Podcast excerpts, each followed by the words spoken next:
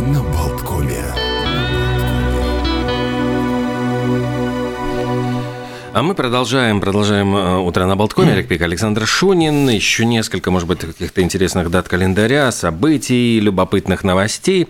Лучшее событие этого часа – солнце, которое освещает латвийскую столицу. Как меняется погода в течение часа все же вот с минуса абсолютного на абсолютный плюс и другое настроение, и жить сразу как-то хочется, и заметно, как веселые рижане выбегают на открытые пространства, подивиться этому уникальному природному явлению. Солнце! Ох, ну а между тем, э, в этот день, ни дня без Битлз, э, а 12 лет назад появилась информация о том, что первая в истории поп-звезда музыки стала миллиардером. И это никто Сэр иной- Пол Маккартни. Да. Э, Его состояние оценивается в м, 1 миллиард 233 м, миллиона долларов. И произошло это в 2001 году. Он стал миллиардером после огромных продаж. Как раз были, начались переиздания всевозможных э, альбомов Битлз, и это все ему принесло существенную прибыль. Э, Ушел из жизни в этот день, четверть века назад, один из, я бы сказал, пионеров рок-н-ролла. Это Карл Перкинс, он скончался, в общем-то, ну, еще в совсем таком, я бы сказал, уважаемом, ну, молодом возрасте, 65 лет. Э, Замечу, что Карл Перкинс сочинил, записал классическую рок-н-ролльную вещь «Blue Sweat Shoes», которая затем в исполнении Элвиса прогремела, выстрелила. И его записи, его песни исполняли, кроме Пресли, и сами Битлз, и Джимми Хендрикс, и Джонни Кэш. И Маккартни говорил, что если бы не было Карла Перкинса, не было бы и Битлз. Вот так оценивал его вклад в музыку. Ну, Кто-то уходит, а кто-то приходит. Например, а, сегодня день рождения Дженнис Джоплин. В 43 году она появилась э, на свет. Это замечательная белая леди блюза а, и одна из участниц клуба 27. Э, В этот день, в 1988 году, менеджера групп Bon Jovi и Мотли Крю Дона МакГи признали виновным в том, что он провозил из Колумбии в Соединенные Штаты Америки марихуану, и причем в таких, я бы сказал, промышленных масштабах. То есть там вообще э, ну, большие объемы. Могли его, в общем-то, посадить э, надолго, но, учитывая раскаяние, значит, подсудимого, его приговорили к пяти годам лишения свободы условно, к штрафу крупному, и, что самое главное, обязали создать фонд по борьбе с наркотиками. Вот, собственно, наверное, самое главное, что э, ему нужно было сделать.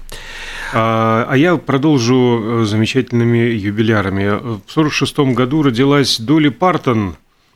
До сих пор, в общем-то, здравствует и э, выступает. Сочинительница Кантри, песни да, э, вокалистка. I, I Will Always Love You, кстати. Да. Не устаем напоминать. Кстати, э, мы говорили про Плюмбу, мы опасная игра. Вот в 78 лет исполняется Вадиму Абдрашитову, режиссеру сегодня. Также сегодня отмечает свой день рождения кинорежиссер Антуан Фукуа, ему 56 лет. И Демьян Шазел, тот самый, который снял «Ла Ла Ленд», вот сейчас «Вавилон» в кинотеатрах должен выйти. И, по-моему, этот фильм «Whiplash», ну, «Одержимость» его так, по-моему, пере- переводили. Мгм.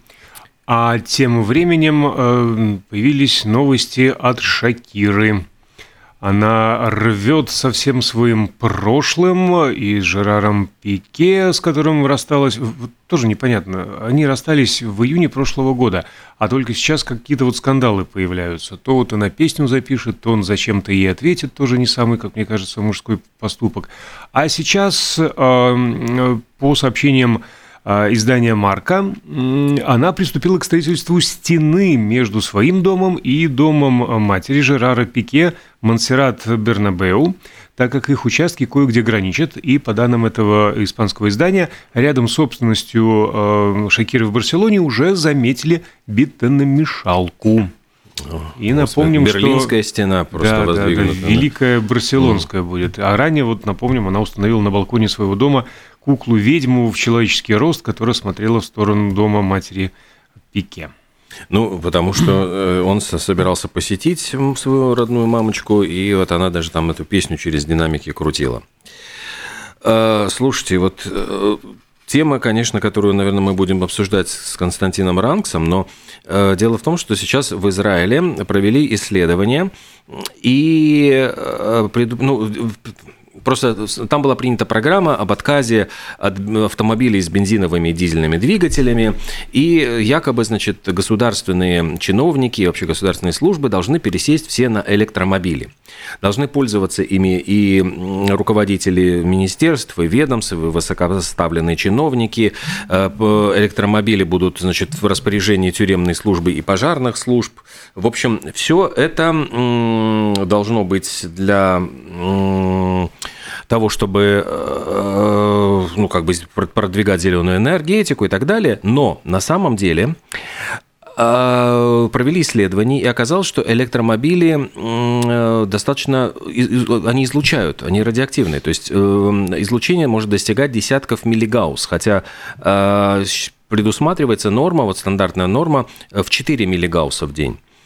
И, э, ну, просто сейчас как бы первые эти данные опубликованы, и говорят, что ну давайте не будем торопиться, не будем делать каких-то там э, выводов, как делает там желтая пресса, что электромобили там, значит, радиоактивны там и так далее, но просто давайте вот э, проведем действительно оценку и совершенно спокойно, вот без всяких криков, без шума оценим уровень облучения вот в таких автомобилях, в других, в электромобилях, в разных версиях электромобилей.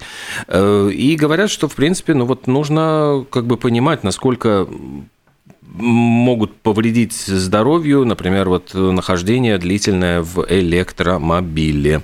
Ну, то есть говорят, что игнорировать эти данные не стоит, но и э, спекулировать на них тоже не надо. А вот мы и приходим к выводу, что самый экологичный вид перемещения пешком. это все-таки пешком, либо велик. И пришло сообщение от э, амстердамских э, городских, так сказать, голов.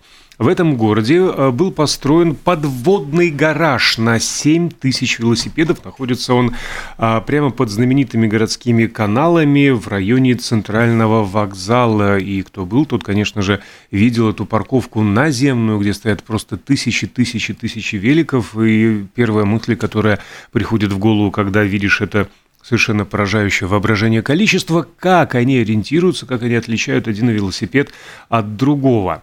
Ну так вот, этот новый гараж, он позволит убрать с набережных тысячи велосипедов, которые регулярно оставляют пассажиры, причем бесплатно. А на день, на сутки даже можно совершенно э, свободно оставить свой велосипед, а затем стоимость будет а, евро 35 центов в день, что тоже весьма по-божески. И по последним данным 835 тысяч амстердамцев, амстердамцев а, совершают в среднем 665 тысяч поездок на велосипеде в день. Это 36% от общего числа перемещений по городу. И, кстати, на автомобилях там всего 24% перемещений а, происходит. Кто перемещается по городу, кто перемещается по стране, и э, японское правительство приняло решение платить по одному миллиону йен э, за каждого ребенка в семьях, которые переезжают из Токио э, в сельскую местность. И основная цель этой схемы – уменьшить перенаселение столицы, оживить отдаленные районы Японии – привлекая туда молодежь, развивая предпринимательство. На новом месте, по крайней мере, один из членов семьи должен открыть свой бизнес или устроиться на работу на малое или среднее предприятие, и если они решат уехать, э, проведя в деревне меньше пяти лет, придется вернуть всю сумму. А, в общем-то, Япония уже в течение 70 лет пытается решить э, проблему перенаселенности городов и надеяться на новую программу, что благодаря этим новым предложениям им ежегодно будут пользоваться примерно 10 тысяч э, человек, и э, те самые, тот самый миллион йен – это 7 тысяч евро приблизительно. Ну, в общем, 7... на японских хуторах будут жить. Да, да, да. Причем любопытно, что сумма исчисляется исходя из количества детей, а не взрослых. Mm, да, любопытно. А еще придумали израильские ученые робота, который умеет отличать запахи. Э, напичкан электроникой, э, куча антеннок, причем, значит, это скопировали пустынные саранчи, я понимаю. Замеряя сигнал, вот робот может интерпретировать запахи. И ученые говорят, что это, возможно, теперь будет использовано для, ну, во-первых, поиска взрывчатых веществ, а во-вторых, для всяких там лекарств, болезней, там и многого другого. То есть говорят, что большие открываются перспективы. Ну и еще одно удивительное открытие, которое сделали ученые, говорят, что медитация может помочь здоровью кишечника. Не только успокаивает, но и для кишечника очень э, полезно. Извините за ну, прозу жизни. Брали как бы образцы у тибетских буддийских монахов микрофлоры желудка. Угу. Ну, в общем, я понимаю то, что отходы из жизнедеятельности. И говорят, что очень сильно отличаются от э, стандартных Э, обычного среднего человека, там это, говорят, наверное, вот как раз более низкий риск тревоги, депрессии, сердечных заболеваний могут связаны быть с вот этой микрофлорой кишечника. У них якобы какая-то вот другая, другие бактериальные штаммы. И говорят, что вот, может быть, как раз э, медитация, которая практикуется в течение ряда лет, формирует эту микрофлору кишечника особым образом. То есть а, можно заниматься медитацией, а могут тебе и, простите, подсадить микрофлору кишечника, и без всякой медитации станешь спокойным, как буддийский монах. Ну, в то же самое время э, в Швейцарии открыли хранилище, ну, извините, продолжаем тему, не тут будет сказано в экскрементов для того, чтобы спасти человечество. А, давайте называть это микробиотой, да, по-научному. По а потому что бактерии, вирусы и грибы, которые живут э, в человеческом кишечнике, играют э, ключевую роль в расщеплении э, пищи, помогают усваивать питательные вещества, участвуют в работе других систем организма. И разнообразие микробиоты постепенно уменьшается, поэтому ученые решили создать хранилище замороженных э, э, образцов той самой микробиоты. Но есть другая э, новость на ту же тему про болезни, про кишечник, про все эти дела. Девушка 7 лет болезни после путешествия в Таиланд съездила а, Ее зовут Тесс Свифт из Австралии. Э, съездила в Таиланд. А вскоре после возвращения внезапно почувствовала приступ тошноты. С этого все и началось. Ее госпитализировали с подозрением на аппендицит. Сделали операцию. Неприятные ощущения и боли не прекращались.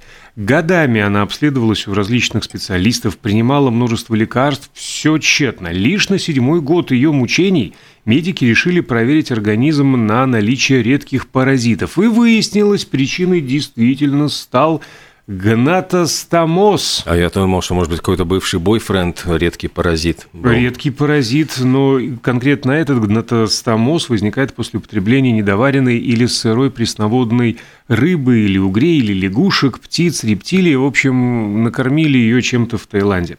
И вот она потом признавалась, это было самое ужасное, что со мной происходило. Болезнь украла 7 лет моей жизни. Так что вот призываем вас всегда с осторожностью относиться к заморским деликатесам. Берегите себя.